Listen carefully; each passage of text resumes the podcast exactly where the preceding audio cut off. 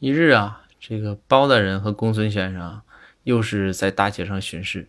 突然呢，包大人想上厕所，这公孙呢说我也想去，然后两个人呢就到厕所，找到一个公共厕所。包大人呢小完便之后啊，包大人又感觉闹肚子，包大人说不行，说还得来来个大的，包大人就要蹲一个大的，就去大便了。然后公孙呢就在外边，公孙快啊，完事之后就等着包大人，在外边等包大人。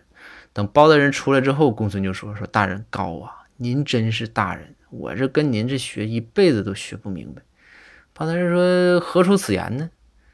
然后公孙说：“大人，您这礼仪啊，现在您这礼仪已经至高境界了啊！您现在大小便都分开放啊，